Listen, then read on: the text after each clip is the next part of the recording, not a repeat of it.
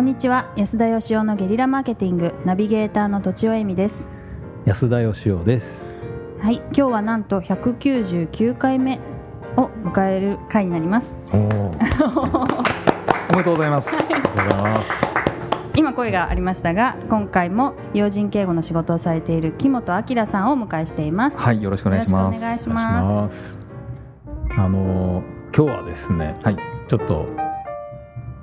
もうちょっと突っ込んだ話というかですね、はいあのー映画の監修をされてた、はい、うんえなんていう映画でしたっけ？映画 SP ザモーションピクチャーという見たことあります？どっちもさん。予告は予告はあー岡田さん。そうです多ね。田純一さん、はい岡田純一さん岡田はい、にあのじゃあ体の動きとかはそういうの教えるわけですい、よね。そうですね。ただあの一回ちょっとなんかこう見本的なものをはいお見せすると、はいなんかもうすべて分かってるみたいなうん一押しって十押しみ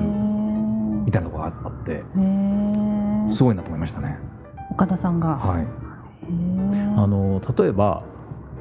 あの日本刀とかではい。あの時代劇みたいなのは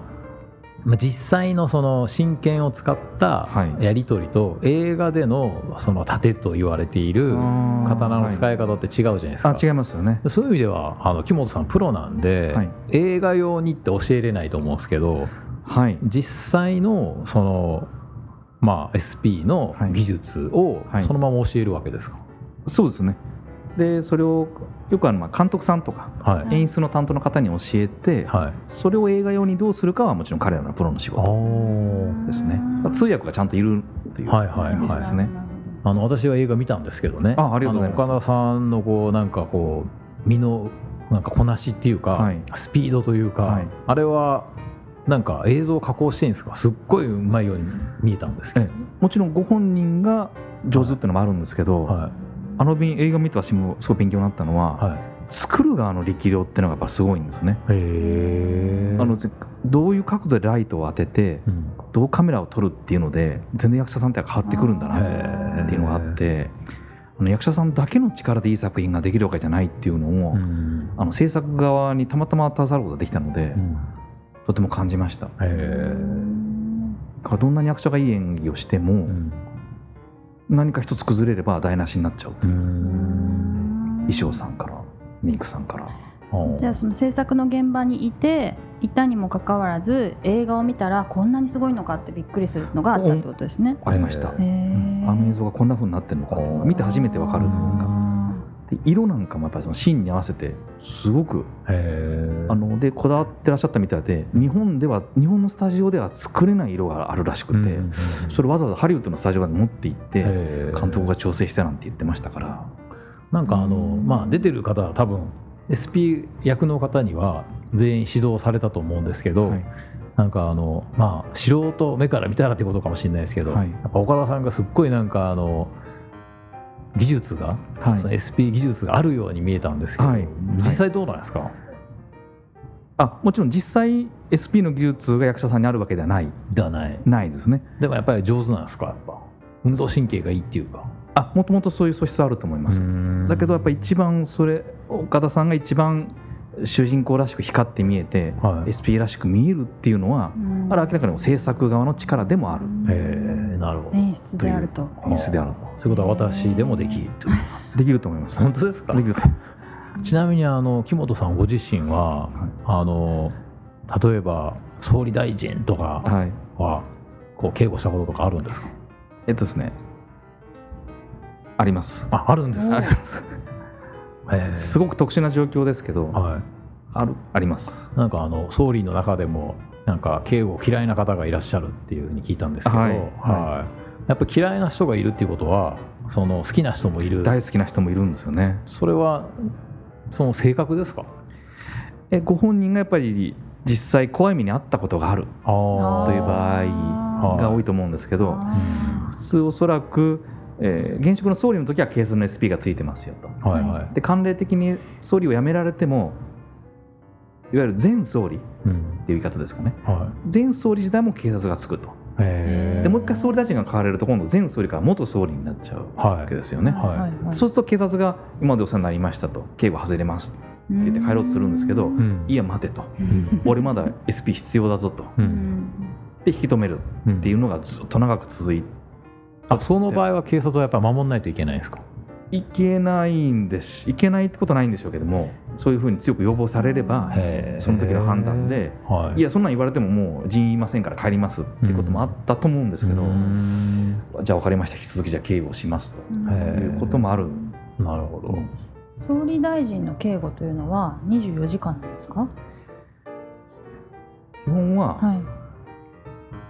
官邸に入ってしまえば、はいまあ、中ですから、はいはいいはいそ。んな部屋の中でベタベタ付き添ってる必要はないうんということでうんその官邸を警備しているはい。警察官や衛視の方にお任せしてあ帰るとーううんん SP を帰るうんでもじゃあ24時間で守られてるって言い方は正しいと思いますうんああなるほどなるほど。家に帰れば SP は外れると思いますうんでも前総理の場合は24時間付き添わないといけなくなりますかね。前総理の場合はねえどういうことだろう前総理の場合は24時間付き添うまあ付き添ってほしいっていう人もいるっていうことですよ付き添ってねあーいやあの家に帰ればえ帰ってくれていいよとあ帰ってる間はいいんですかう。んはいはいはいはいなるほど。で大体あの宿舎というかご自宅にはあの普通の警察官が立って警備していたりうんへーしますからなるほど夜寝てる間まではいいぞうんとだから明日また朝迎えに来てなるほどなるとほでどすか。うねんちなみにあの、まあ、こういう、まあ、守る仕事してると、はいまあ、相手がどうやって攻めてきたらどう守ろうって先手打つわけじゃないですか。はいですよね。はいということは逆にその警備の穴とかもよく見えるわけですよ見えね。ますねだから自分がその襲う側の襲う側に立場になったら立場になかったらなりの確率ではい成功させれると思うんですよすごく上手に襲えると思いますそうですよね、は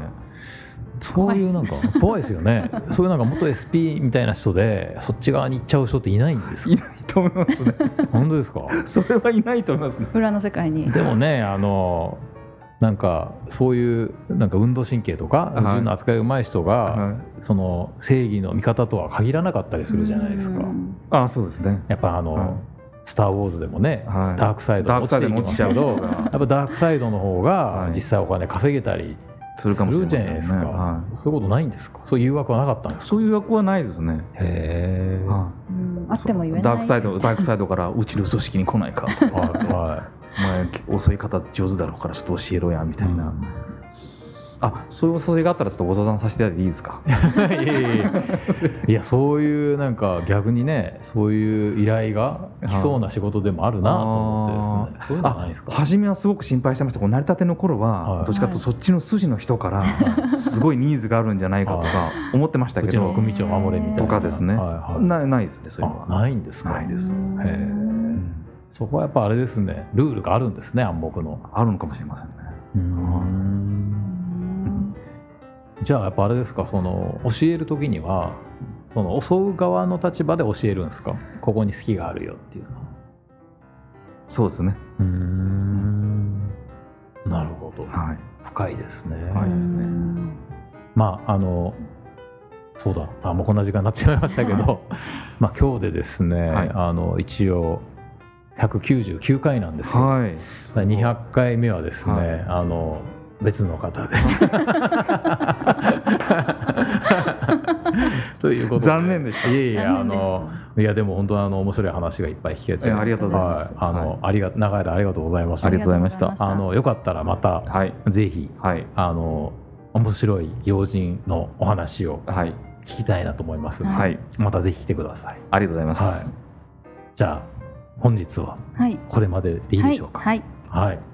じゃあどうもありがとうございました。はい、ありがとうございあまりしがとうござたい。ました。本日も番組をお聞きいただいてありがとうございます。番組への質問、ご意見はブランドファーマーズインクのホームページからお問い合わせください。また、ポッドキャスト番組を自分もやってみたいという方は、podcastproduce.com からお問い合わせください。来週もお楽しみに。